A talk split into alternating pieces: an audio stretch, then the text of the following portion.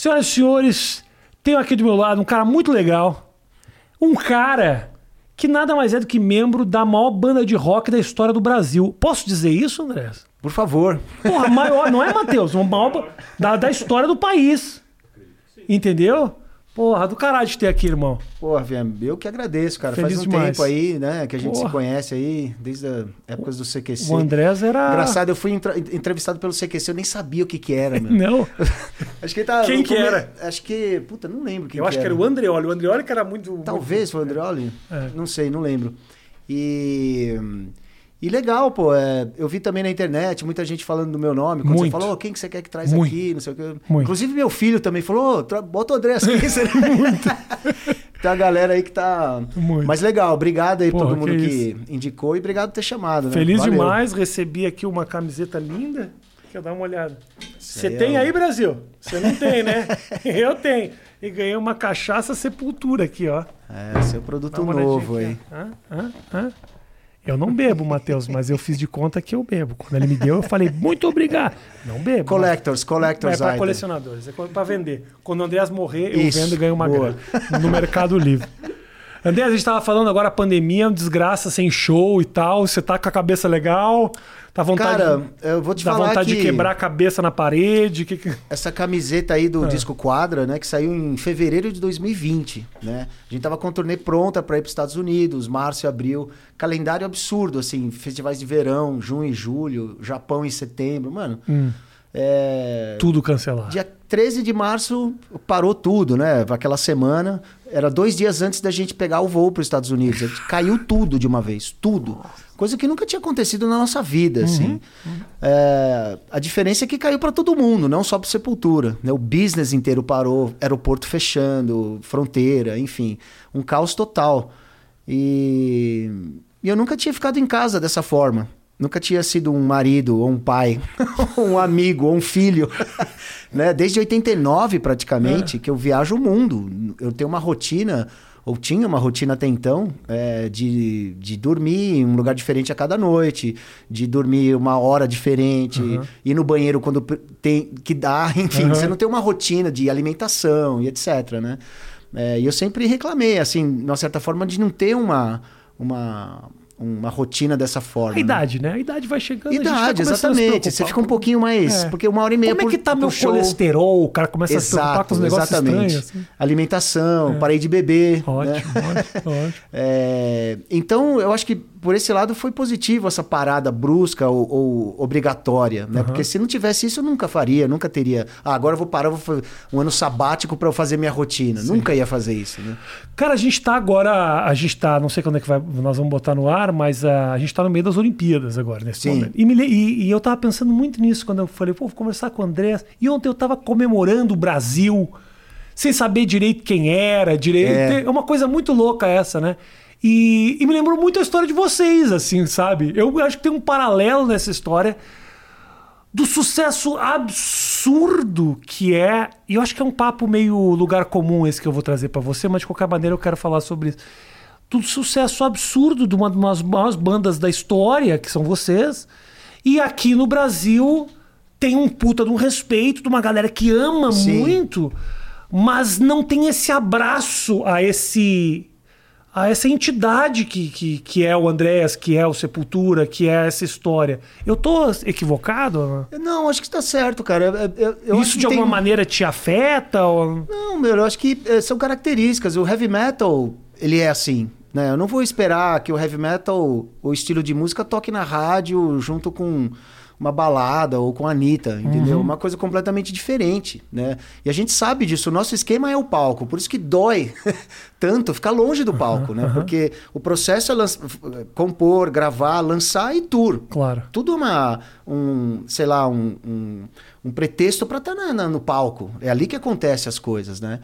Então é, é difícil, mano, não, não, não ter isso e se relacionar com as coisas de uma maneira diferente. E, e o heavy metal é isso, é uma coisa de, de segmento.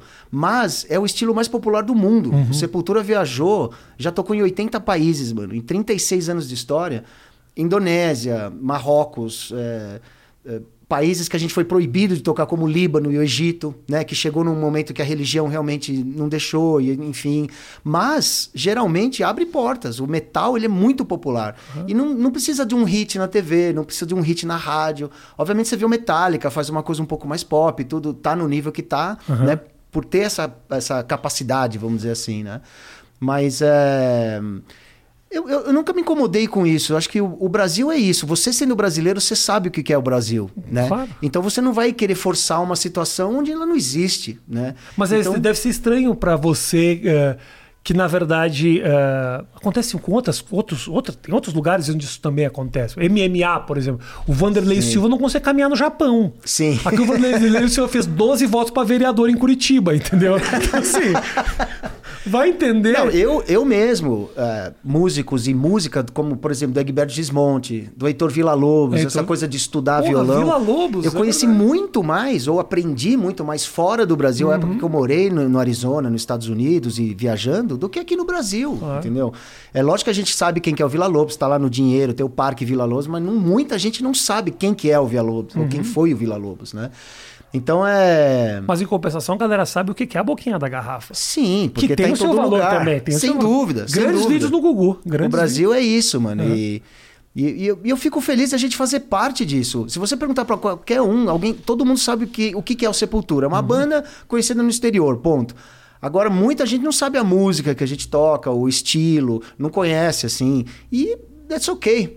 Uhum. Sacou? Eu, não, eu mesmo não conheço a, a, a, música da Anitta, por exemplo, ou essas músicas né, do Pablo Vittar, enfim. Mas eu sei que eles são artistas que têm essa pegada, que querem uma carreira no exterior, que sempre foi uma coisa muito difícil para todo artista brasileiro, né? De tentar uma carreira no exterior. Sandy Júnior, né? Tentaram fazer lá, entre tantos outros, uhum, né? Uhum. E o Sepultura conseguiu através do heavy metal, cantando em inglês e tudo.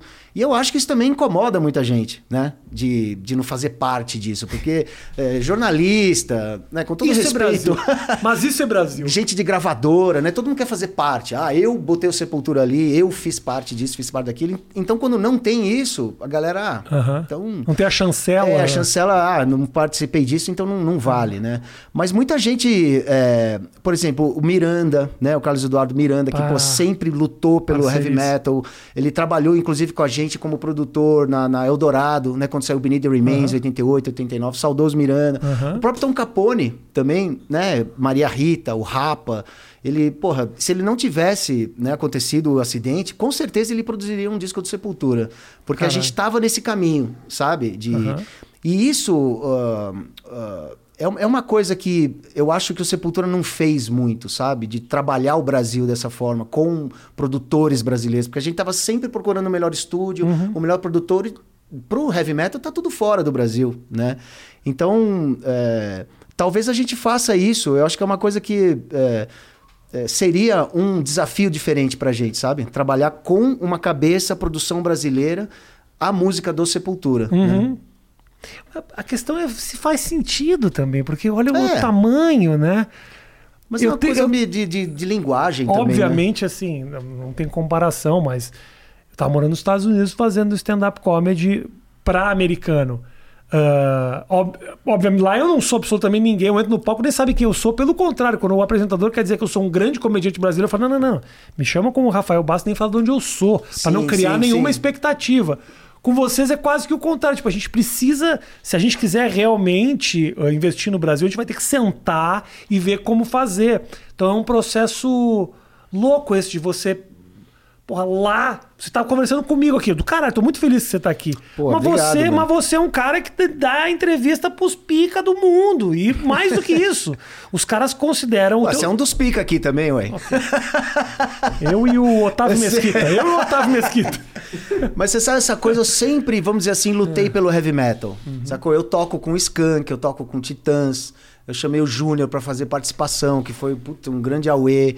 Eu toco com o pessoal do blues, já toquei com o Chitãozinho Chororó no disco, tá. mas sempre com a minha característica. Eles querem chamar uma característica metal, uhum. né? E que é, pô, é um privilégio para mim, sabe, trabalhar com toda essa galera, representando o heavy metal em outras, né, estilos musicais aqui do Brasil. Mas o, da onde surgiu a história do heavy metal na tua vida?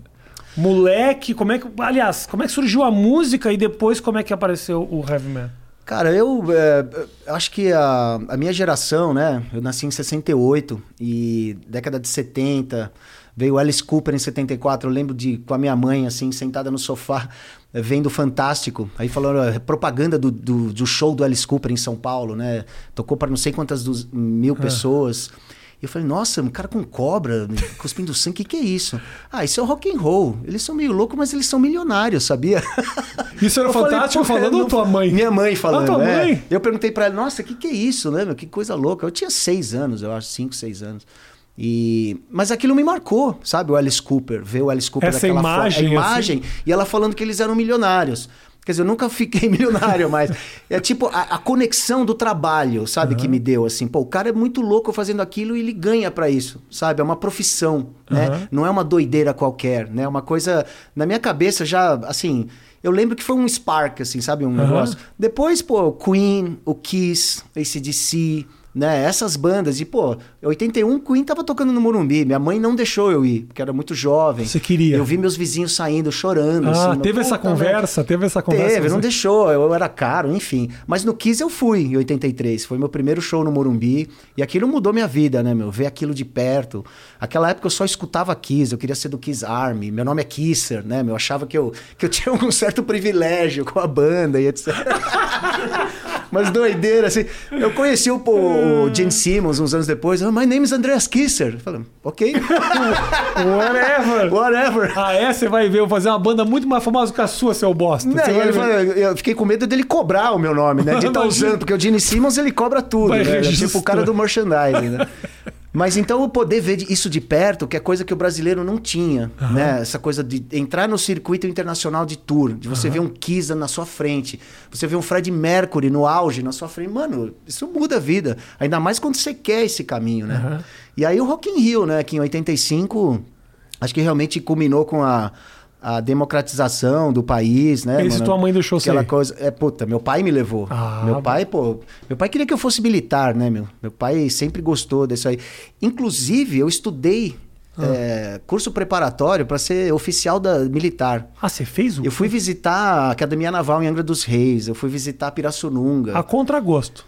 Não, eu, eu tipo, realmente... não sabia o que eu queria, vamos ah, dizer assim. Tá bom, tá bom. Agora, eu vou num, num, num curso para entrar curso preparatório. Quem que eu conheço lá? Três caras que, mano, tinha só disco do Kiss, do Tigers of Pantang, do Iron Maiden. Falei, mano, destino é foda, né? Uhum. você vai num negócio militar para uhum. tentar estudar uma carreira e você conhece mais heavy metal uhum. e mais rock and roll ali, na sala de aula. que louco. Foi lindo isso, né? Foi bem na época do Kiss, quando a gente foi ver o show e tudo. E a guitarra salvou minha vida, né? Ainda bem que eu não fui por esse caminho. Meu pai que meio que gostava e, e quando você é um pouco Muito mais bom jovem... você tratando é. a carreira militar meio como droga. tipo, olha, que bom, graças a Deus eu fui tirado desse Sim, caminho. Mas quando você é jovem, sei lá, você tem uma. uma você querer agradar os pais, né? claro, né? Puta, claro. sei lá, segue aquele caminho. Uhum. E para mim foi muito interessante, mano, sabe? Ter estudado um pouco isso, ter visitado a Academia Naval e, e ver isso um pouco mais de perto. Mas como é que você né? não foi? O que foi isso? Por ah, tinha não... que estudar muito, mano, sabe? Porra, não tava afim. Tá. Você vai lá para estudar e, e, e, aprende que tem uma banda chamada Tigers of Pantang e o cara te empresta o vinil, pô né? Você vai escutar o Tigers do Pantano, não vai estudar. Teu lugar tá em... É. então fui por esse caminho. Aí eu comecei a realmente a, a querer tocar, enfim, guitarra, né? Porque eu já tocava um pouco de violão também. Mas você lembra a primeira vez show teu? Lembro, meu primeiro show foi na, no Colégio Singular, lá em Santo André, uhum. né? Eu tava no primeiro colegial e a gente fez um trabalho na Feira de Ciências do Heavy Metal, mano. A gente pegou uma sala da, de aula, encheu de pôster e colocou o som no talo.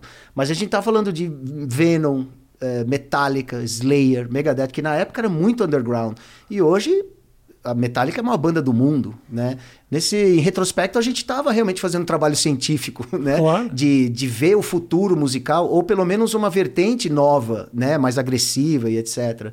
E na quadra da escola a gente fez esse trabalho como pretexto para a quadra montar o palco na, na, quadra da escola, a escola montar o é. palco na quadra da escola, exatamente. Tá. E aí montaram o palco e a gente tocou. Tocaram três bandas. Foi a primeira vez que nós tocamos em trio. Eu era o vocalista, mais o Silas e meu amigo Oswaldinho na batera, baixo. Oswaldinho é, um, é um nome de heavy metal. Oswaldinho. Oswaldinho era o cara que tinha grana ali, né? Tá. Tinha uma puta batera e não sei o quê. É, eu comprei meu primeiro pedal através dele, forcei minha mãe a comprar, assim, é. ela ficou bem brava, mas eu tive meu pedal, né? Tá. E, e meu pai também tava lá nesse primeiro show, minhas irmãs. Eu, eu lembro que eu tava super nervoso, eu era o vocalista e eu não conseguia olhar para frente, né, mano?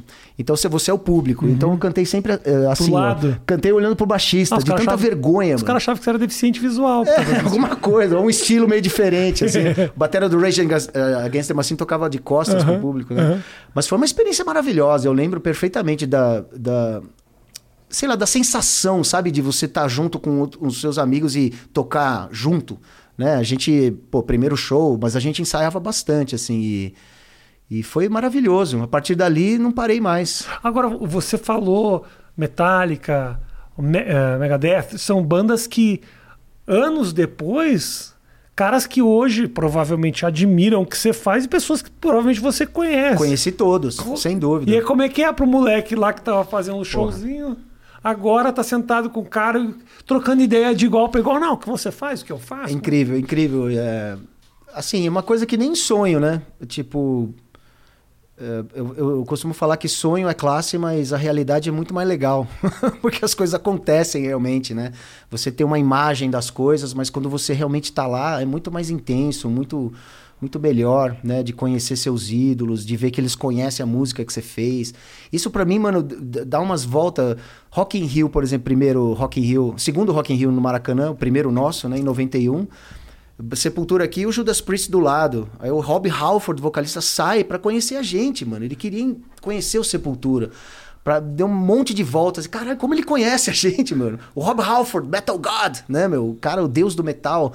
E ali a gente percebeu que Sepultura realmente estava tendo um impacto, uma influência, não só nos fãs, né, que estavam escutando, mas, pô, nesses grandes mestres do metal. A gente estava mostrando um um caminho diferente com a influência da música brasileira, com a percussão, com os ritmos, a viola caipira, né, que a gente começou a incorporar no heavy metal, uhum. deu um outro é, tempero, assim, né, do que os gringos, pô, você vê os caras tocando Rata Marrata, por exemplo, aquela música que a gente fez com o Carlinhos Brown uhum, e tudo. Sim, sim. É uma dureza total, é igual o gringo que ele toca samba realmente, né? Mas isso é, é uma coisa que encanta, né, os gringos, né? E a gente começou a usar naturalmente por ser brasileiro, né? Agora, o cantar... Uh... O cantar em inglês já era um projeto para tipo internacional mesmo, tipo. Sim. Sempre foi tipo, é, ou essa é a linguagem que o heavy metal fica mais legal? Oh, os nossos exemplos. As perguntas são muito básicas, viu, André? Porque heavy metal não é uma, área do meu conhecimento. Então, não, claro. É, quanto então, mais tal... falar do metal, melhor. É porque isso. muita gente tem uma ideia muito errada do heavy Exato, metal. Exato, né? então. Mas o. Qual eu acho que tem. Mesmo? Não, o negócio de cantar em inglês. Ah, cantar em inglês. Mas depois eu tenho outra, outra pergunta para te fazer. Cantar em inglês é o seguinte: a gente teve influências de bandas que não eram americanas nem inglesas que cantavam em inglês. Por exemplo, Scorpions, da Alemanha, cantando em inglês, né? É, o Loudness do Japão, também cantando em inglês. O Voivode do Canadá, da parte francesa do Canadá, cantando em inglês. ABBA, Roxette, são bandas que influenciaram. Roxette, exatamente. Eu amo ABBA, mano. Jura amo, mesmo? Amo ABBA.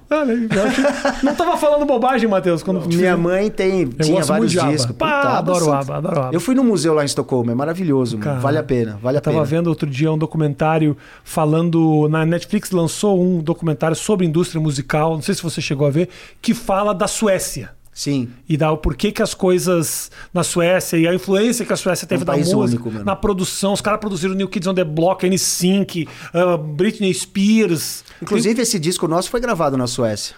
É, os dois últimos, né? Deve ser um país muito louco, velho. Maravilhoso, mano. Suécia, Dinamarca, ali, Noruega, realmente. É, para mim representa o primeiro mundo, assim, sabe? De organização, de, de cultura. Uhum. Todo mundo fala inglês muito bem. Enfim, uma, uma coisa de comunicação mesmo. Do, do inglês aí, mas é uma, mas é uma maneira de. de uh, o cantar inglês é prática, é assim, vai dar certo fora. Porque é. o que, que, cantando em inglês vai dar Não tem quem canta em inglês que é, dá mas certo. Chegou o um momento que uh, o sucesso do Sepultura fez muita gente querer cantar em inglês. Tem o próprio Renato Russo, né? Naquela depoimento lá dele falando no palco, assim. Ah, essas bandinhas aí querendo cantar inglês, não sei o quê. Mas Sepultura é bom, né? Ele falou. falou, tem uma gravação muito legal disso. E era meio isso, é, é, como se a língua fosse o único motivo de fazer sucesso. Uhum. Né? Ela é uma porta, sem dúvida nenhuma. Mas a gente vê o Rammstein, por exemplo, hoje em dia, que canta em alemão e é um fenômeno universal. Né? Não precisaram mudar a língua. Ou uma Shakira também, né? Esses uh, uh, latinos, né? Uhum. Rick Martin, que tem grandes sucessos em espanhol mundialmente, né? E, mas a gente foi porque a gente tinha meio que vergonha de cantar em português. A gente achava ruim cantar em português, sabe? Ei, Satanás, inferno, fogo! fogo! o fogo foi a melhor. Fica um pouco, sabe? Fogo! Pessoas más! Fogo, ódio! E então a gente não tinha esse, esse evil, né? Aquela coisa uhum. maléfica. O português não era maléfico pra gente, né? Olha a diferença de evil pra maléfica. É muita coisa. É foda, meu. Você hoje tem toda dia, razão, toda razão. Hoje em dia tá mais acostumado, né? Eu tenho um programa de rádio lá com o meu filho Johan, na 89, o Pegadas hum. de Andreas Kisser, onde eu rolo muita banda nacional, né? Porque é difícil o metal ter espaço, assim. E lá tem muita banda em português hoje que tá, a gente tá mais acostumado. Hoje já não soa é, engraçado ou fora, né? Ou Ficou... pretencioso também. É, o né? Ratos de Porão é uma banda que sempre cantou em português com, porra, uma atitude foda, né? Uhum. O gordo, as letras e não sei o quê. Então era uma influência também. Mas dentro do metal mesmo, porque o metal é aquela. É o que eu falei, são aquelas palavras, né? É hate, fire, evil, uhum, uhum. Satan. Uhum. Não tem muita palavra para sair é, disso, é, né? É. Então tá ali. Então, era uma época tinha um tabu realmente de cantar em português, apesar de ter banda salário mínimo, né? Outras bandas, o Corsos começou cantando em português. Mas aí viu que pô, o inglês é que realmente colocava uma gravadora como Roadrunner, né? Que Mas investiu. Isso, assim, em português não investiriam na gente. Mas isso não deixava. Hoje em dia não, se cruzaram, obviamente, a fronteira, mas assim, num limbo, porque você não pode estar tá num não era nem brasileiro nem fora do e Brasil. E aí vai é. o M latino, não vai porque o M o cara não canta em espanhol. É isso mesmo. Ah, também. Com todo respeito, foda-se. Eu acho que vale mais a, a, sua, a, a, sua mensagem, a maneira que você quer se expressar. E não você se moldar a prêmio claro. ou a tocar em rádio. Isso sempre foi nossa batalha, sabe? De ter é. liberdade. Porque, mano, ah, tira distorção, puta, coloca solo de guitarra.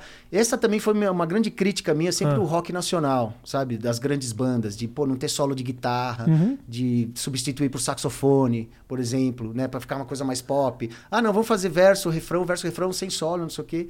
É... Então, a gente era o total oposto disso. A gente queria quebrar a rédea, fazer o negócio extremo mesmo, do jeito que as bandas faziam lá fora. E, e isso, era porque, isso, era porque, o que vocês curtiam? Que a gente ou era porque vocês estavam querendo realmente criar? Não, que a gente curtia. A gente queria fazer. O primeiro disco que a gente gravou pela Roadrunner foi com o produtor Scott Burns, que veio lá da Flórida, uhum. que era a meca do death metal ali. Uh, em Tampa, né, na Flórida, no Morris Sound Studios, que eventualmente a gente foi para lá gravar o Arise depois, né? Mas a gente queria aquele som, né? Aquele... Porque no Brasil também, naquela época, era muito difícil de achar galera gravar distorção. Uhum. Então a gente levava um monte de CD para referência. Tá. Né? Olha, é assim, mano, batera não tá, não tá quebrado, é assim mesmo, né? Tá. A gritaria do vocal e tudo. Uhum. Mas foi uma grande escola, né, cara? É, hoje todo mundo sabe de tudo, né? Total. Acesso, pelo, acesso é, né? É impressionante a a, a velocidade, por exemplo, do meu filho da geração, ou o próprio Eloy Casagrande, nosso baterista, tem 30 anos. É impressionante a, a absorção, a esponja né, que eles têm de uhum, absorção de informação uhum. e, e, na nossa época era um pouco mais difícil de você conseguir esse tipo de coisa. Hoje você vai na internet e tá lá o Tony Iommi, guitarrista do Black Sabbath, Black Sabbath ensinando Iron Man para você, né? E... Mas do caralho, eu acho que a evolução é essa e sempre vai depender de cada um, né? É que você pensar que teve uma época que não que você precisasse se adaptar, mas se você se adaptasse, as coisas seriam mais fáceis. Hoje, com a variedade, com as possibilidades de rede social e tal, as coisas mais loucas podem encontrar seus públicos, né? Exato. Teve um momento que, tipo, vai encontrar público da onde? Como é que os caras vão te achar? Não tem, não, absolutamente não. Essas coisas da rede social é interessante, cara, porque meio que salvou Sepultura, né, nessa, nessa pandemia. Como eu disse, em 2020 a gente estava pronto para viajar, estaria viajando até agora pelo esse disco, né? Porque realmente foi muito bem aceito, a expectativa era boa. Só que de repente parou tudo. Então a gente criou esse evento toda quarta-feira que a gente chamou de Sepul Quarta Então toda quarta-feira a gente tinha um contato com o fã. A gente fazia um Q&A, né, pergunta e resposta, onde abria espaço para o fã fazer pergunta para a banda e tudo. Uhum. A gente fazia uma performance da música do Sepultura, cada um na sua casa, né? Aquela coisa é, manda vídeo e áudio, a gente junta Sim, e, alguém e edita faz. depois é. tudo. aham. E um storyteller, onde a gente lembrava é, coisas do passado, né? Como é que faz a música na distância? Como é que é? Um cara manda o vídeo pro outro? Como é que é? É, a gente começa com a bateria, né? O Eloy faz a bateria Tá. dentro de um clique, eu coloco a guitarra e depois a, a galera vai mandando o pega- áudio. Ah, o cara vai mandando o áudio. É, eu mando uma base, ó, essa aqui é a base bateria e guitarra, coloca o baixo aí. Aí depois o cara aí manda eu com mando o pro baixo. vocalista, é. Ah, aí, aí eu coloco hora, tudo. hein? Porra. Então, e nós criamos um disco assim. 15 músicas com muitos convidados. Tem o cara do Anthrax, tem o cara do Megadeth, tem meu, o cara, o João Baroni do Titã, eh, do Paralamas, tem o Charles Gavan, esse Titãs, enfim. É... E cara, só foi possível por causa da tecnologia, porque todo mundo, por exemplo, você tá aqui na sua casa, vai mandar um vocal para fazer uma música do Sepultura. Você grava aqui, manda o áudio separado e o, e o vídeo, pronto, feito. É muito Foi a coisa foda. mais fácil do mundo, entendeu? Tem coisas da tecnologia que são muito simples e ainda me É impressionam. impressionante. Eu fico mano. olhando e falando, caralho, é isso. E a gente não usava isso antes, porque tava em turnê e tudo. A gente tem uma, uma outra cabeça, né? Aham. Essa coisa do das reuniões também. Ô, você vai vir para São Paulo? Não, tô no Rio, chego só semana que vem. Hoje não existe mais isso. Ó, amanhã, Zoom, tum, a gente faz a reunião. Entra agora. Posso te É, ligar agora? exato. Play. Resolve, É. entendeu? Então a pandemia deu essa possibilidade e, e esse disco, o Sepulquarta, que vai chamar Sepulquarta, vai sair agora em agosto, né? Ele não é um disco nem ao vivo e nem de estúdio por causa disso, né? Pô, o Charles Gavan mandou a bateria dele no quintal da fazenda dele com um telefone gravando. Áudio e, e- e vídeo. Jura? É, e tá no disco, entendeu? Com qualidade e tudo. Então, a gente mostrou que é possível, que não precisa ficar enrolando muita Isso coisa. aqui, né, brother? Isso aqui é o suficiente pra fazer o mundo. Exato. Aliás, Isso foi feito com né? isso. A maioria gravou com, com um smartphone, né? Áudio e vídeo. Eu ainda tenho coisa muito louca, Andrés. Às vezes eu tô em Nova York, saio do meu show, eu clico num botão e meu filho aparece aqui. Aí, as pessoas não se dão conta do quão absurdo é isso. Pra mim, eu tenho 40, eu vou fazer 45. Primeira- Eu, eu via, eu via. Lembra que tinha as panteras? Que as, eles estavam, as meninas estavam na sala e um cara vinha e falava com ela através da televisão. E eu falava: o cara tá na televisão falando com as pessoas. O Bosley. Hoje eu ligo pro meu filho e ele tá em Full HD no meu celular. É muito bizarro. Cara, eu lembro a primeira turnê na Europa, que a gente tocou 89, final de 89. Mano, era uma ligação. Nós ficamos uns dois meses, né, na Europa. Uma ligação a cada 10 dias a cobrar do orelhão. Tava lá em Londres. Ô mãe, tá tudo bem aqui, beleza? Pá. Sem estresse, não precisava falar todo dia, ó. Sacou hoje, mano? Essa coisa do WhatsApp. eh, Mano, amigo de escola, amigo de futebol, você tinha, contava na mão. Vai, você podia ter muito amigo, não, não saía de 20, sei lá. Hoje você tem 80, 150 pessoas em vários grupos diferentes, todo mundo dando bom dia, Inclusive boa noite, gente todo mundo falando, tá comentando aí. de futebol, comentando de Olimpíada, comentando de tudo. Mano, você vai dar opinião em tudo, toda É. hora você não faz mais nada na sua vida, velho. É impressionante, meu. Mas é foda pro cara que trabalha com criativo, porque você precisa do teu tempo também na guitarra, você precisa Óbvio. estudar. E aí como é que faz com esse negócio tocando o tempo Eu, inteiro? eu não respondo. eu sou muito mal de WhatsApp. As pessoas reclamam, mas eu não tô nem aí, mano, porque eu não sou escravo dessa porra, Aham, entendeu? aham. Eu não preciso dar bom dia pra todo mundo que eu conheço todo dia, velho. de onde tiraram isso? Cara, Eu indignado. conheço 350 pessoas, bom dia! Ah, cara. Andrés indignado com a bondade da humanidade. Mano, eu acordava pra ir pra escola, falava bom dia pra minha mãe. Quando eu chegava na sala de aula, eu falava com os alunos. É. Poucas pessoas no meu Acabou, dia. né? Acabou. Não, não precisava saber se o cara comeu, qual prato que ele usou e não sei o que. Mano, é um absurdo isso, sabe?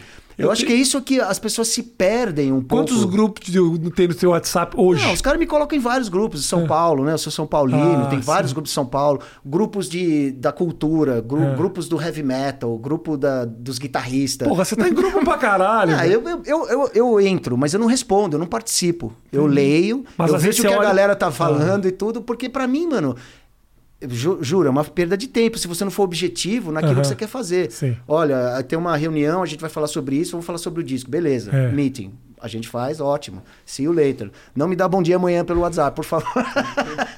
E não Você uma que é amigo do. Andréas, por favor, corta o bom dia. Não é velho. uma falta de educação, nada disso. É uma questão é, doentia, entendeu? Uma Aham. questão doentia de, da- do conceito de tempo, entendeu? O que, que é realmente tem valor ou não tem. É, é. É muito louco. Eu acho que eu poderia ter sido muito mais criativo na minha vida se eu não tivesse me dedicado muito tempo a isso aqui. E não falo só o WhatsApp. Às vezes é uma postagem no Twitter, uma Sim. postagem no Instagram, porque tem essa coisa também, né? O artista. Provavelmente vo- vo- você, talvez não. A tua, tua- tua história é construída de outra forma. A minha história foi muito construída aqui. Sim, E sim, aí, sim. e se você não dúvida. posta, se não sai oito minutos, que é o que a gente está fazendo aqui numa semana, o- no fundo, no fundo, é, é a minha maneira de, de, de fidelizar o meu público. A música tem um negócio legal que é tipo assim, a galera espera pra ouvir o disco novo. Ainda Exato. tem um pouco isso. Tem. Então eu preciso fazer Tem. um disco pica. no metal. Porra, então isso te dá um certo eh, também um alívio, né? É, eu acho que pô, tem que ter disciplina, cara. Tudo que você tem que ter disciplina. Sacou? Bota ali o celular uma hora, lance de trabalho, coisa do trabalho remoto também. Uhum. As pessoas acharam que ia ter mais tempo. Pelo contrário, estão fazendo muito mais. Eu trabalhei até mais é, dentro de casa, né? Do que na turnê, porque dá pra fazer tudo. Dá pra fazer tudo de entrevista, fazer um monte de coisa Sim, que sim. você não precisa sair. Ah, tô na Alemanha, não posso fazer. Aham. Não existe mais esse tipo de desculpa, vamos dizer assim. Como é que. eh, qual foi o show, o show mais pica, grande que vocês já fizeram? Não pica, porque às vezes um show não necessariamente. Talvez um show para 150 pessoas tenha sido o melhor da vida, mas o show maior, Sim. mais significativo foi Rock in Rio mesmo? Cara, o Rock in Rio tá entre eles. é, acho que vários. A gente tem uma história com o Rock in Rio muito rica, assim, né? Muito linda. Acho que o primeiro, em 91, foi emblemático de tocar junto com Guns N' Roses, o Megadeth, o Judas Priest. Aham. Tava todo mundo no auge, né? No Maracanã. Porra, simbolismo, assim. é, abrir o dia, né? E muita gente nem conhecia o Sepultura naquela época. A gente já tava com um, um burburinho internacional e aqui no Brasil ninguém tava dando a mínima. É, depois do Rock in Rio, com a Orgasmatron, a MTV principalmente, né? Que a MTV também ajudou, Ajudou muito muito. Sepultura Aham, sim, naquela sim. época e o heavy metal em geral, de promoção, que era um canal que não existia antes, né? Foi, foi fantástico pra gente. E... Uhum. Você assistia MTV pra caralho também? Eu era Eu assistia, viciadinho. pô. Apaixonado pela Cuca, eu era. Nossa. Pô, sensacional. A MTV era demais, mano. E Ligava- a gente conhecia todo mundo, tava sempre lá, né? Tava lá nos escritórios, enfim, É, conhecia vocês a galera. faziam, vocês realmente eram figurinha carimbada lá, ali, tava total, lá. total. Mas como é que é um show? Não digo Rock in Rio, que é mais um festival, tem outras bandas, mas por exemplo, tem um show gigante de vocês na Holanda. Como é que é essa estrutura? Vocês têm tipo um trailer, um camarim, que comida que tem? Como é que é isso? Como é que é um, ah, ah, um, um- um show desses e a estrutura de um show desses para A abrigar gente, um- uma banda a gente tem uma você? estrutura na Europa, né? A gente tem um local lá onde a gente guarda um equipamento. Eu tenho minha bicicleta lá, Tá. turnê, eu tenho de verão, eu tô com minha bicicleta para todo lado. É. E tem lá as coisas que a gente deixa, sei lá, nosso liquidificador pro camarim, esse Uhum. tipo de coisa, assim, Tá. né? Então a gente tem o nosso quartinho lá, com o nosso equipamento, e, e- e esse local é um local que aluga equipamento para todas as bandas, desde Metallica, Anthrax, até outros estilos, entendeu? Tá. Mas mais pro mundo do rock, assim, né? Então, lá também lugar de ensaio. Quando eu toquei com Anthrax, por exemplo, que eles me convidaram para fazer uma turnê junto e tudo, eu ensaiei lá, nesse Tá. local, entendeu? Então, a Alemanha é um ponto estratégico, eh, geográfico, Aham. porque vai para todo lado, né? Saiu da Alemanha. Sim. Então, a gente pega o nosso ônibus na Alemanha, Frankfurt, desce em Frankfurt, ônibus, o nosso tour bus, que não é o nosso tour bus, mas a gente aluga a cada Tá. turnê, né? E ali, Confortável dependendo... pra caralho. Mano, sensacional, com cama para cada um. Tem o, o lounge de, de trás, o da frente, tem vídeo. É, é muito legal, Maravilha. é muito legal. Mas se a gente não tiver também, a gente não aguenta, Ah, né? claro, tipo, claro. tocar todo dia, enfim. Aham, aham. E, e dependendo do, do, do tamanho do equipamento, ou a gente tem um trailer atrás do ônibus, ou um caminhão, ou pequeno, ou maior, vai- aí vai depender, né? Tá. Da estrutura. E aí a gente roda a Europa inteira com isso. Entendeu? Acabou a turnê, a gente volta para Alemanha e deixa tudo lá e traz os instrumentos, né? Guitarra, essas coisas mais assim. E assim a gente viaja o mundo. Chega, pô, nós fomos tocar na Mongólia, Aham. fomos tocar cinco shows na Sibéria. 15 shows na Rússia, fomos tocar lá perto de Vladivostok, mano. Enfim. Os caras levam toda essa estrutura pra Aí, lá. aí, aí é diferente, porque Rússia é um outro mundo. Aham. né? Então, em Moscou, a gente pega algumas coisas e vai. Aí na Sibéria tem outro representante que tem um certo tipo de equipamento. Tá. Em Cuba, nós tocamos em 2008. Levamos equipamento do Brasil e deixamos lá. Tá. Porque não tem equipamento lá. Aham. Tem muito precário, né, a situação, assim. Então, a gente faz de tudo, cara, para fazer o negócio acontecer, entendeu? É, Cuba, por exemplo, fomos sem cachê. A gente queria conhecer, queria tocar. Eles pagaram, sei lá, passagem, alguma coisa assim, o governo, né? E foi uma experiência fantástica. Um show, 10 dias em Cuba, foi maravilhoso. Tocamos lá para 80 mil pessoas, velho. Que legal. No Malecon, ali na tribuna anti-imperialista. Foi sensacional. CNN Internacional tava lá. Foi um evento. Foi o primeiro show de heavy metal de uma banda estrangeira. Aham. E nenhuma banda local pôde tocar com a gente, infelizmente, por causa da estrutura. Mas dois dias antes, seis bandas cubanas se apresentaram só pra gente. Foi muito emocionante. Só pra vocês? Colocaram quatro cadeiras assim na frente do palco, a gente sentou e uma banda atrás da outra. Heavy tocando pra metal. Gente. Heavy metal. Eu fiquei de boca aberta, assim, a qualidade dos músicos. A gente sabe que cubano em música, em cultura é fantástico, né? Mas no heavy metal não, não tinha eh, ainda Porra. sentido isso, né? Se você acha que. pra- Infelizmente, estão lá, né? É muito difícil deles saírem, de tocar, tem vários eh, embargos, enfim.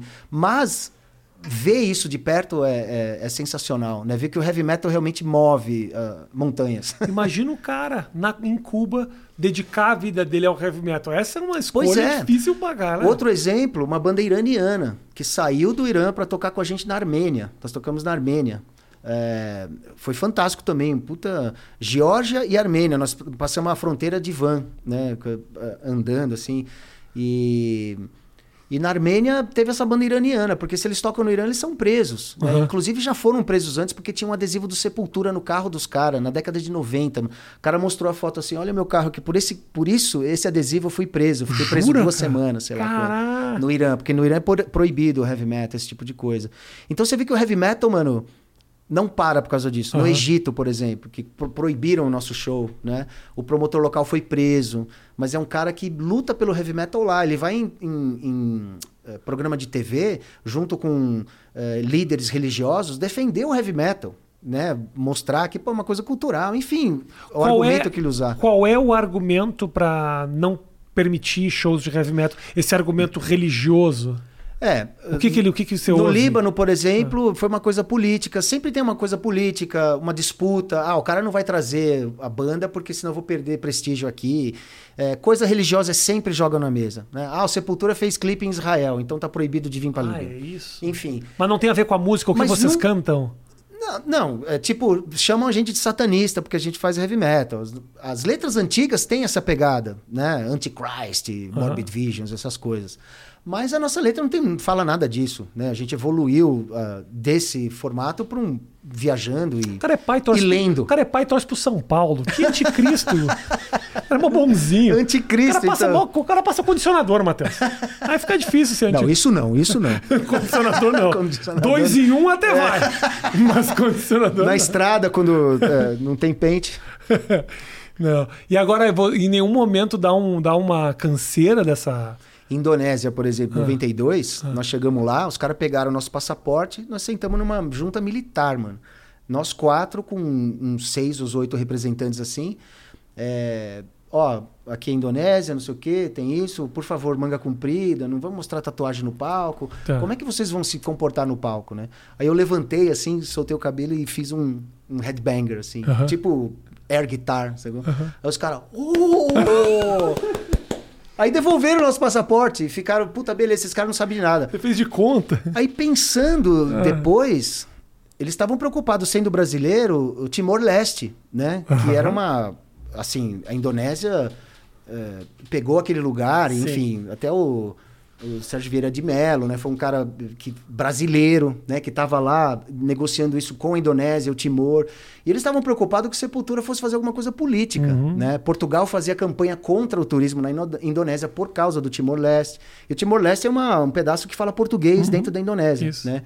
Então, a gente nem sabia disso. Eu fui ficar sabendo isso depois, né? Então, aí eu, eu conectei, assim, pô, os caras estavam preocupados que a gente fosse fazer algum protesto. Fazer alguma manifestação. Sabe, chamar a galera, ó, Timor, não sei o quê. E a gente nem sabia, né? Eles viram que a gente não sabia. Eles falaram, ah, esses moleques aí não estão sabendo de nada, pode entrar, faz o seu show aí, não enche o saco. Só não entra no Google. Mas são, pô, são experiências que é coisa de filme, realmente, sabe? Porque você lembra do, do, do cheiro, né? A Indonésia tem um cheiro específico, cada país tem o seu, né? Aham. E, e aquela coisa de militar mesmo, sentado ali olhando, tipo, pô, Que você foda. vai fazer isso, vai fazer aquilo, ó, nem tatuagem. Aí levantei, fiz um rebelde. Oh! Foi muito engraçado. Fez um teatrinho já E, é. e, pô, quebrou o gelo total, assim. A gente Aham. teve todo o apoio depois e não teve nenhum problema, entendeu? Mas eles queriam realmente ter certeza que não ia ter nenhum problema extra musical ali, né? Você sente que por essa tua. Você estava me falando. ah, ah, eu tava na estrada, não consegui ser pai, não consegui ser marido, apesar do exagero. Você sentiu que, puta. Deix- deix- eu deixei umas lacunas, que deixei uns buracos que. Eu não vejo a vida Ah. assim como com, com regrets, né? É, Essa isso. coisa tipo de. Como é que. tra- Regrets é. Arrependimentos. Arrependimento. É, Arrepender. Eu, eu vejo arrependi, eh, esse tipo de coisa que acontece como um- uma aula, né? Você aprende com isso. Eh, se, se eu tiver um sentimento de, de arrependimento, eu vou estar lá, sempre. Eu não vou sair daquele lugar. Vou estar sempre lembrando, ah, se, se, se, né? Eu aprendo com aquilo, não vou repetir. E, e é esse tipo de coisa que, né? eh, no geral, na minha vida, eu mexo assim, eu vivo o presente, né? Eh, essa coisa do Sepultura, ah, por que que não, né, não coloca outra guitarra? Porque tinha duas guitarras antes? Por que não faz isso, não faz aquilo? Falei, mano, o presente é esse, por que que eu vou tentar fazer uma coisa que não tá mais ali, Uhum. entendeu?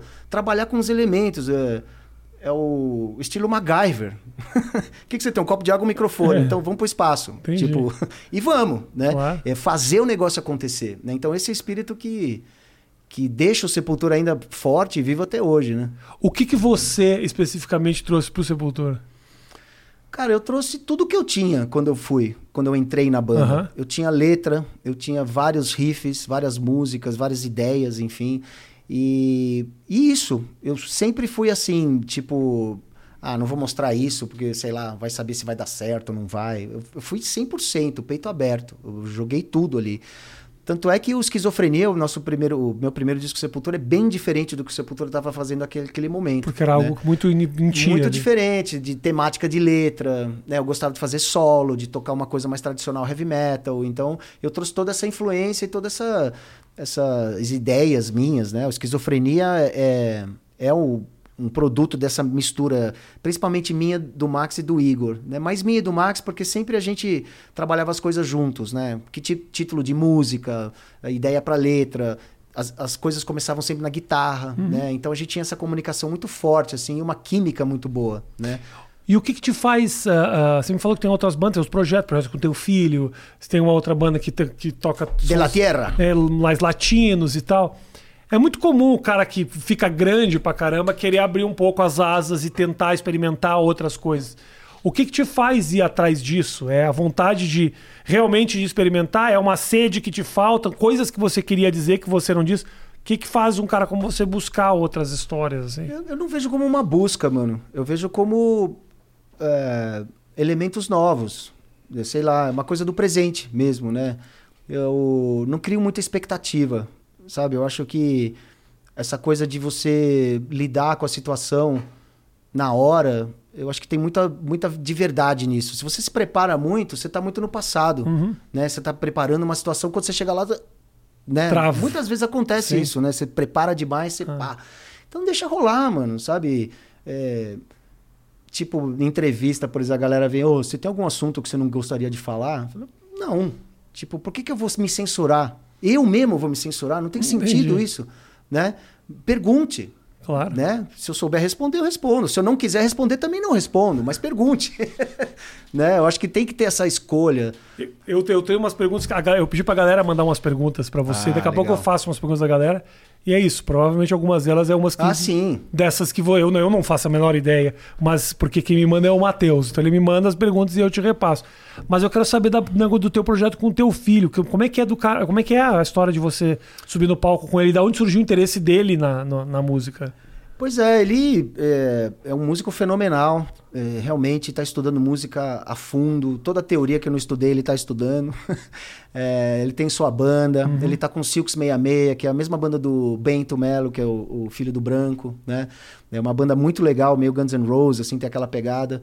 Ele tá tocando piano, tá tocando violão clássico, ele tá analisando peça do Debussy. É muito louco. Ele realmente é muito louco. Curte. No bom sentido, no, no melhores dos sentidos. E é muito estimulante, eu aprendo muito com ele. Aprendo demais, assim, sabe? É, mesmo no, no, no- lance da música já, pô, com a minha vivência e tudo, eu tô sempre aprendendo algo novo com ele, né? E a gente tem um programa de rádio juntos e... Verdade, ele foi numa turnê do Sepultura, cabelinho curto, férias da escola. Beleza, vamos passar 15 dias com o papai na Europa? Aí eu falei, ou ele odeia esse, essa vida, ou ele vai amar essa vida. Amor, né? Imagina. negócio depois Que camarim. isso? Ele subiu no palco com a gente pra tocar uma música num festival da Alemanha. Comprou um crucifixo de cabeça pra baixo numa feirinha. Acabou a tour. acabou a tour. Ele falou: Acabou- vou ser contador. Não. cabelo começou a crescer, guitarra e tudo, e aí foi, né? Realmente essa experiência da turnê, mostrar realmente o, como que é, o dia a dia, dormir em lugares diferentes, ele amou, era isso. É, muita gente não consegue, né? É uma vida bem difícil. Você tem os lados bons de visitar lugares, você conhece 80 países, como eu falei, né? E tudo. E Mas, conhece cara, os não- países mesmo? Ah, muito. Isso nem- é que é meu, foda, né? Por exemplo, Mas a bate e volta. em Dubai, em cara. Nós Bali. fomos até Dubai uma vez no festival, ficamos 12 horas lá, mano. E as outras bandas ficaram mais um dia, depois postaram é, é, andando de camelo e tudo, e a gente, puta que pariu, fomos lá tocar. Não, foi lindo, pô, legal. Mas, pô, né, vai até Dubai Podia pra não mais, ficar, né? né? É. Mas a gente conhece muito do mundo e muitas vezes a gente fica, né? Como Cuba, eu falei, né? Um show 10 dias, Havaí, esses lugares a gente tenta esticar um pouco mais para aproveitar, levar as esposas, levar, né? A galera para curtir mesmo. E vocês são parceiros pra caralho, os caras da, da banda. Cara, hoje em dia é o melhor momento nosso, Legal. sabe? De, dessa coisa de união, de poder falar qualquer assunto, de não ficar com aquelas. Sabe, coisa no armário que não pode falar esse assunto numa certa reunião, ou não vai falar isso no ensaio. Tipo, Uhum. Já teve um de- momento- detesto. mas já teve um momento Ah, que era sim, assim. vai. Com os Cavaleiras ali no final, foi- principalmente com o Max e com a nossa outra, a última empresária ali, né? Foi muito difícil, não tinha uma, uma comunicação aberta, né? Honesta. Uhum. Era tudo meticulado, calculado. Boa. E é uma situação de merda, né? Você não tem evolução ali. Hoje não, hoje é muito aberto. Eu gosto de ir em turnê e curtir. Já é difícil ficar em turnê. Uhum. Agora você tem um cara que tá mal-humorado todo dia, reclama não sei o quê, reclama daquilo. Pô, não dá, mano. Mano, se já é foda trabalhar com um cara que faz assim, e olha que você fica com um cara quatro horas É por dia. difícil, dentro de um ônibus. você dentro de um ônibus, É. irmão. A gente tá lá 15 horas de viagem. Tem vezes que a gente pega viagem assim dentro de um ônibus. Então a gente tem que se aturar, Claro. a gente tem que se respeitar. A gente aprendeu a respeitar né, as características de cada um e, e a gente se dá muito bem na estrada. Teve alguma merda que você já fez em um turnê que fudeu, assim, tipo, sei lá, quebrou o vaso. Eu quebrei o braço, né? Fazendo jet ski, dois dias antes de sair em turnê pra fazer uma turnê com Motorhead na Alemanha. Primeira vez que a gente tocar com Motorhead, em 1992. Ah, Tá lá eu fazendo jet ski, primeira vez que eu ando de jet ski também. Pulei a onda. um jet ski no... Pulei a onda, na crista da onda, e o jet ski subiu. Ao invés de largar, com toda a minha experiência de jet ski, eu continuei segurando.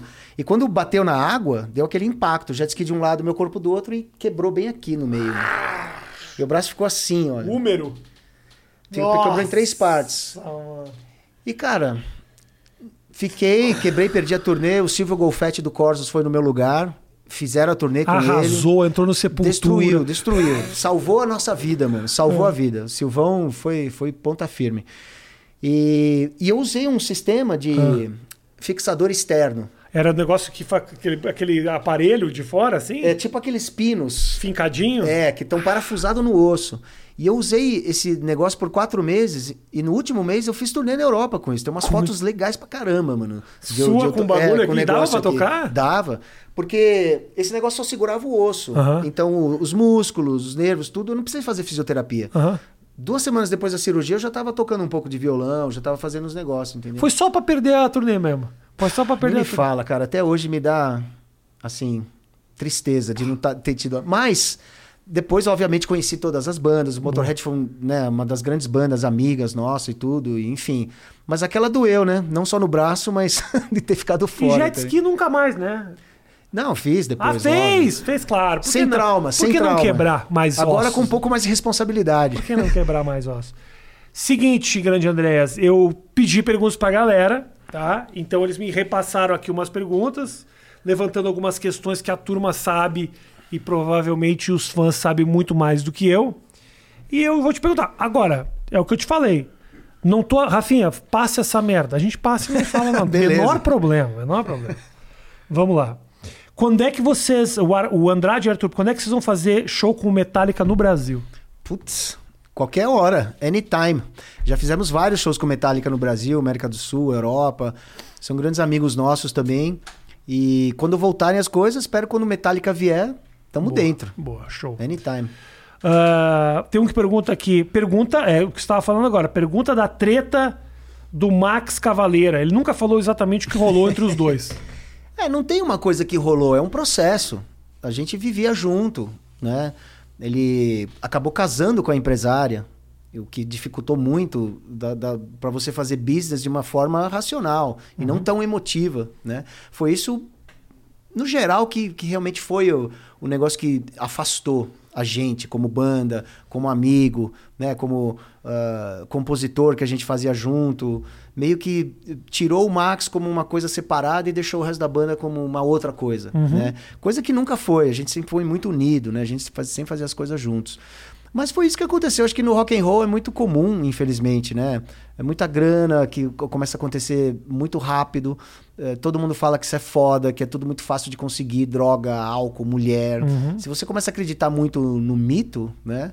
E infelizmente eu, eu me coloco junto, não que eu tava perfeito, ah, não acreditava, eu tava acreditando no meu mito também, entendeu? Essas coisas acontecem, mas é aquela coisa, eu não tenho arrependimento, eu tenho um aprendizado de uma situação. Mas em né? algum momento essa parceria foi do caralho. Puta, sensacional. Foi o fundamental para que o Sepultura pudesse conquistar né, o nosso espaço, principalmente ali depois do, do KZD 94, né, uma coisa mais é, original nossa, um, uma- um jeito de sepultura de ser. Né? E a nossa química sempre foi muito boa. Quando a gente estava dentro do ensaio, não tinha problema. O problema era empresário, Aham. hold, família, né? Todo mundo dando pitaco. Ó, por que, que não faz isso? Por que, que não faz uma coisa pra tocar na rádio? Ó, isso aqui tá muito barulhento. Puta, isso aí é, né? Você escuta sempre. Mas aquela época realmente foi muito difícil, porque a gente tava num- no auge, né? Sucesso, gravadora, fã, expectativa. E a gente, infelizmente, não conseguiu segurar. Não teve base, é, principalmente emocional, sabe? Pra lidar com as coisas. Mas dentro desse processo a gente está aqui hoje, né? Muito mais forte, muito mais tranquilo. É, a saída do Igor 10 anos depois também foi muito mais tranquila em relação né, a, a resolver problema. Assina aqui, vai ficar com isso, vai ficar com aquilo. Foi mais, sabe, a gente aprendeu a lidar um pouco mais com Amadureceu isso. Né? também. Amadureceu, sem dúvida nenhuma. É possível manter uma relação legal no palco e que não necessariamente é boa fora, ou isso naturalmente vai morrendo? É assim? possível, mas é uma bosta, né? Pô, eu tava falando, a gente tava falando do negócio do ABBA. ABBA é uma história fodida, né? Os dois eram É. casais, casados, divorciaram e as músicas, muitas de um, de um certo momento dos caras eram sobre a separação Exato. deles. The Winner Takes It All Isso é, é, sobre... maravilhoso, porque eles, eles mesmos passaram esse processo através da música. Fleetwood Mac também, né? Eh, Tinha essa relação dos casais também, que um ficava olhando pro outro falando a letra, assim, ó. Falou, ó, você que fez isso comigo, não sei o que. E ele era Acho que o No incrível. Doubt também teve. No a mina- doubt, é verdade, é. Então, é, essa coisa de, de, de família, tá envolvida com business e tudo, sempre foi a história do Sepultura, né? Primeiro era a mãe, a Vânia Cavaleira, depois veio a Glória, enfim, até a própria Mônica, ex-mulher do Igor. Muita confusão, sabe? Muito difícil de você planejar coisas e... E hoje, finalmente, a gente tem empresários né, que não são casados com ninguém, só que não é parente. nisso. Então a gente tem uma, uma, uma situação de pô, resolver as coisas né, mais objetivamente. Boa. Ah, Vitor ah, Hugo Ferrari te pergunta. Pergunta para ele do sangue de cobra que ele bebeu na Indonésia em 92. É isso aí, Que que sangue é de isso? cobra. A gente foi, é, como eu falei, nós tocamos na Indo- Indonésia, né, 92, para sei lá quantas mil pessoas, foi sensacional. E a gente foi oferecido uma festa desse milionário, que era amigo pessoal do David Bowie e do Mick Jagger. O cara tinha uma casa igual a do Tony Montana, tinha zoológico na casa. Era surreal, surreal. Nunca vi nada igual, mano. É, o Mr. Jody, Mr. Jody, gente finíssima, fantástica pessoa, mano, fantástica. E ele deu essa festa pra gente, com comida tradicional indonésia. E lá tinha show de voodoo. Os caras fizeram um show de voodoo pra gente sentado assim, galera enfiando agulha na, na pele, descascando coco com os dentes, jogando ácido no, no corpo. e a gente vendo tudo assim, ó. E lá no cantinho, da, do lado da mesa, tinha uma, uma, uma senhora com um saco de cobra viva, assim, e uma mesinha, uns, uns copinhos e uma faca gigantesca. Ela pegava uma cobra assim, pá! Jogava a cabeça do lado, a cabecinha ficava mexendo. E ela tirava a pele da cobra, colocava no, num copo e misturava um licorzinho assim, e a galera tomando. Gostoso, gostoso. Falei, ah, mas eu tô aqui, eu vou tomar essa Ah, porra. claro. mano. Meu, Ácido no corpo eu não vou tocar. Eu, eu gosto, não, não. Gilete, os caras comendo gilete. Eu falei, fui lá e experimentei. Tive pesadelo a noite inteira. Assim, vendo o voodoo tomando sangue de cobra, eu falei, mano, não foi alucinógeno, mas o meu sonho foi alucinógeno. foi surreal, Ficou assim, foi uma noite intensa. Que gosto tem isso, cara? Não, tinha o gosto do licor que eles misturavam, Tá. não era puro, né? Não era puro, era misturado. Mas, cara, é, foi muito legal, assim, é, eu, eu dividi um copo um- com um dos nossos holds ali, é, porque não tinha muita cobra pra todo mundo. Ô, me dá meia cobra aí que eu vou dividir com meu amigo. Tá rolando. E foi sensacional, mano, é uma coisa inesquecível, realmente. Que do caralho. Vamos ver, vamos ver mais pergunta aqui. É, qual visão que você tem, que o Alan pergunta, qual visão que você tem sobre, ah, sobre os roqueiros que eram como revolucionários e hoje são reaças? Porra, isso tem pra caralho. Mas não tem só no rock, tem tudo que é lugar. Exato. Mano, essa coisa eu, eu acho que é uma inverdade, na verdade. É- Essa, essa generalização do rock ser de esquerda não É. é verdade, mano. O Ramones, por exemplo, super direita. O guitarrista do Ramones era um cara extremamente direitista. Ronald Reagan, aquela época, né? Década de 80 e tudo. É, e tem vários roqueiros aí, mano, que tem uma, ah, uma cabeça política. E, e eu não vejo a relação de você ter um roqueiro, música, com política. Acho que não tem nada a ver uma coisa com a outra. Mas você é a favor dos caras manifestarem suas vontades, suas claro, posições? Eu sou a favor. Em qualquer situação, eu acho que se você tem é, uma ideia, você tem que ter liberdade de expressão, de falar, mas também o respeito de escutar, né? Eu acho que o problema de hoje é as pessoas não querem ouvir nada, ou só querem ouvir aquilo que os caras querem, né? Uhum, Porque, porra, de repente a esquerda fala uma coisa e a direita fala a mesma coisa, os dois estão criticando. Exato, isso acontece. Porque um falou e o outro falou. Não, e às vezes acontece um cara que tem um posicionamento à esquerda que não necessariamente ele combina com um posicionamento da esquerda e ele concorda só porque é um posicionamento da esquerda. Exato, Então, exato. e aí o cara perde a noção de indivíduo e vira um discursinho. Aí Exato. acabou, acabou a E individualidade. a contestação, a dúvida, a- o questionamento. Eu gosto muito de filosofia, né? René Descartes fala, porra, é, o, o que, que é a verdade? Onde que eu vou chegar na- na- naquilo para depois construir uma ideia do que, que a gente vive, né? Chegar naquele a navalha de Ockham, né? William de Ockham, que era cortar até chegar numa verdade que a partir daqui a gente pode desenvolver, mesmo é, conceito. Isso me fascina, né? Conceito. Por que, que as pessoas acham o que, que é esquerda? De onde elas tiraram isso, né? De onde elas aprenderam isso e como aprenderam? É, é meio covarde, é meio a minha co- mãe nasceu na Eslovênia, né, em 1945, na guerra. A Eslovênia foi um país comunista, a parte da Iugoslávia, durante muito tempo. Tenho vários parentes lá e tudo. Pessoas que curtem, que sentem saudade, e outros, obviamente, os mais jovens, não. Uhum. Né? Porque tem uma outra informação, tem uma, outra- uma outra relação com um sistema. Tudo bem que a Iugoslávia não foi tão forte eh, como, sei lá, eh, República Tcheca, que foi invadida. Uhum. Né? O, Marechal, o Marechal Tito lá, ele segurou a Iugoslávia até que ele morreu e depois aconteceu o que aconteceu com a Sérvia lá e tudo, né? Bósnia-Herzegovina, Sarajevo e toda aquela, aquela coisa horrível que aconteceu lá, né? Então, é, eu tenho uma imagem, porque eu fui para a Iugoslávia na, na- em 1982 para visitar os parentes com a minha. E era ainda um país comunista. Passei na fronteira como brasileiro tranquilo, fui lá, visitei, tinha suas diferenças culturais, comida, não tinha tanto sinal, né? Não é aquela coisa capitalista, mas, mano, é, cada um tem sua experiência, né? Não é o que o comunismo é igual na, na União Soviética, que foi igual na Iugoslávia, que foi igual em Cuba, que é igual Sim, na China, sim, sim, sim, né? As pessoas generalizam muito as Como, coisas. como esquerda, né? O nazismo foi de esquerda, quer dizer, um monte de, de confusão, porque as ideias e a ideologia, ela é muito cega, né? A ideologia, principalmente. É, a cor é vermelha e tem que ser assim. É a vontade de colocar tudo numa gaveta, porque fica mais fácil de Facilita, compreender, né? Exato. E se você destrói o conceito dessa pessoa, ela não é mais aquela pessoa. E esse é o medo de cada um, né? De desconstruir conceitos e falar, porra, o que, que eu sou então? Né? Tua mãe era da onde que você falou? É, Maribor, Eslovênia. E o teu pai era alemão, é isso? Meu pai nasceu no Brasil, mas Tá. de família alemã. Meus avós vieram para o Brasil em 1926 para plantar café, mano, na, em São Carlos. Depois foram para Londrina, no Paraná, Aham. e aí se estabeleceram no Jabaquara, onde o meu pai nasceu. Não faço a menor ideia de onde veio minha família, André. Você tá me falando, tá me dando inveja. Eu nunca perguntei pro meu pai de onde Sabe eles o que é vieram. legal? Minha irmã agora ela tá fazendo uma, uma, uma pesquisa de árvore genealógica, essa coisa do DNA, sabe? É bem interessante. É, eu tenho primas lá na Eslovênia ainda, né? Que ela tem um material fantástico, assim. O, a certidão de nascimento da minha mãe tem um símbolo nazista, né? O carimbo nazista, que ela nasceu em janeiro de 45, ainda era território nazista, né? Ela Na- tem esse documento? Tem, tem. Ela tem a certidão de nascimento dela, né? Caralho, brother. Porque era, era Marburg, eu acho que não era nem Maribor. Eles é, alemãozaram tudo, né? A, né, que é Auschwitz, né, era, a cidade chama Ochewice, Aham. né, na, na Polônia, né? Mudaram Enfim, mudaram tudo para alemão. E aquela época era o final, né, da guerra. A Alemanha estava caindo. Janeiro de 45, abril caiu, né? O Hitler se matou, enfim. É, Aí a tua família picou e aí, pô, em 49 eles vieram pro Brasil porque tinha uma tia aqui e a Europa estava destruída. Eles tinham a, a possibilidade de ficar na Áustria, Uhum. onde tem também família lá. E mas resolveram vir pro Brasil começar uma vida do zero.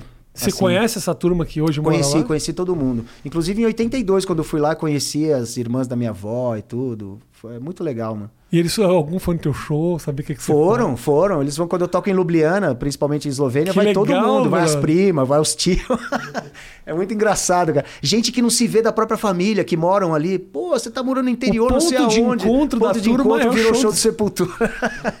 e hoje eu tenho um contato muito legal com as minhas primas, meus primos lá na Eslovênia. São gente fantástica, assim.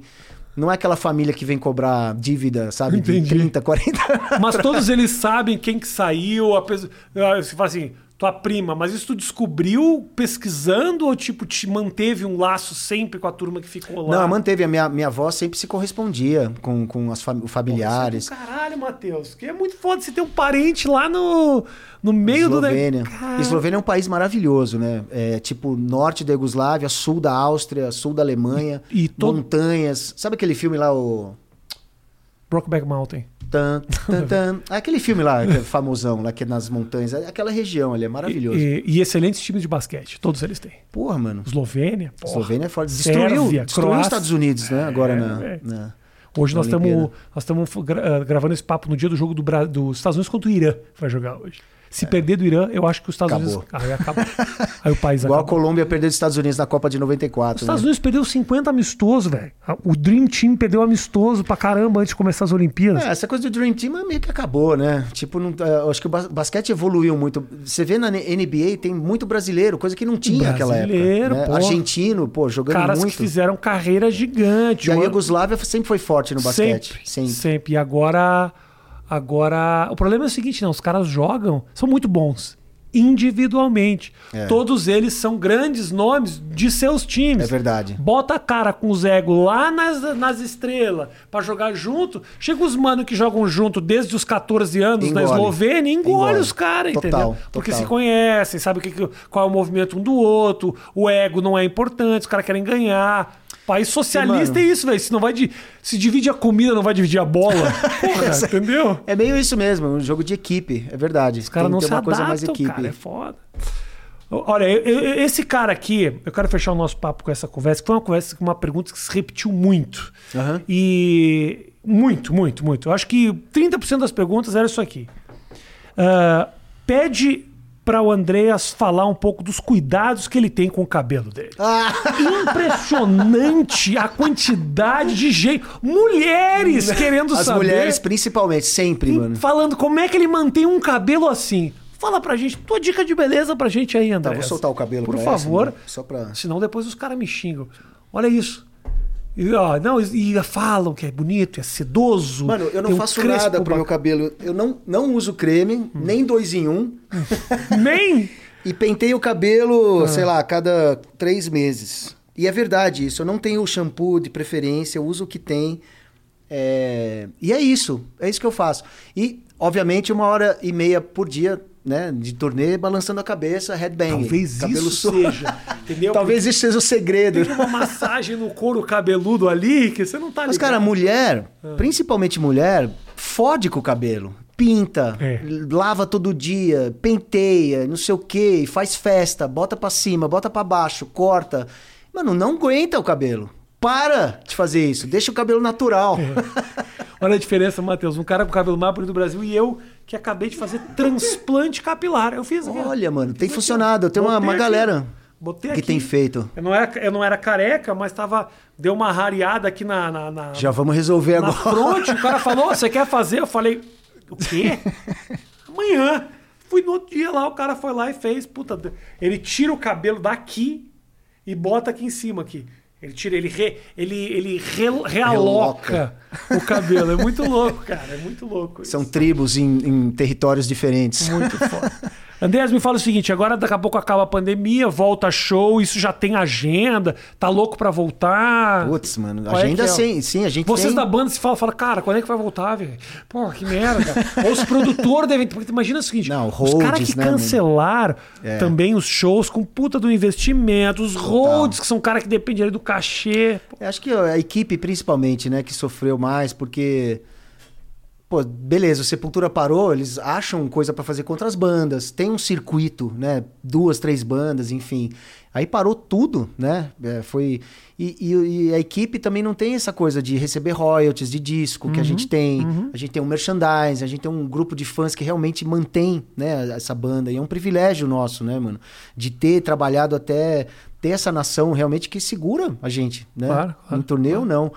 Então a gente fez várias coisas eh, assim beneficentes para ajudar o crew, a própria banda também deu uma grana aqui e ali, né, para ajudar uma galera. Uhum.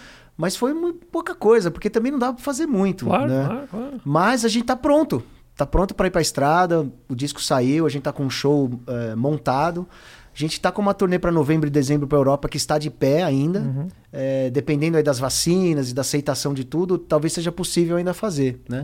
Mas 2022 eu acredito que o bicho vai pegar. todos. É, também tô nessa espera aí pra voltar pra gringa. Andréas, do caralho. Porra, velho. Eu que agradeço. Obrigado, Sensacional. meu irmão. Obrigado Fiquei muito você. feliz que você veio. Ainda mais que você mora na puta que pariu. É, São Paulo tem vários putas que É, tem. Talvez a minha seja uma e eu não sei. Não, eu curto pra caramba aqui essa região. Aliás, gosto de São Paulo, de maneira geral. E obrigado, cara, por Animal. ter. É bom sair de casa pra trabalhar. Isso, é bom, bom. De vez em quando. E o pessoal que também muita gente falou do São Paulo, foi pra ele falar do São Paulo, como é que a gente tá vivendo o Puta, momento. Futebol, cara. Mas futebol, eu acho que é a única coisa que eu não consegui me livrar ainda, mano. Eu, eu, eu, eu cheguei à conclusão, eu, sou- eu torço pro internacional, né? Eu cheguei à conclusão que me chateia muito mais quando o Inter perde do que eu fico alegre quando ele ganha. Então a conta não tá batendo. Cara, esse é um ponto que. Se eu for levantar. É verdade, velho. Minha felicidade chega no 7 quando ganha, mas eu chateio e aí os caras ficam no meu pé. A única encheção de saco que me enche mesmo, quando eu pego na internet, é os caras falam, e teu Inter? E eu dei o Colorado trouxa. eu fico, ah, se fuder. Os caras chamam, falam. Né? Só pra falar que eu tô na semana de Flamengo 5, São Paulo 1. Só pra vocês terem uma Tá ideia. bom, então tá bom. Essa merda. É, tudo bem, então é um momento ruim pra falar desse assunto. Beijo grande pra todos vocês, tamo junto, a gente se encontra na próxima. Valeu, até mais.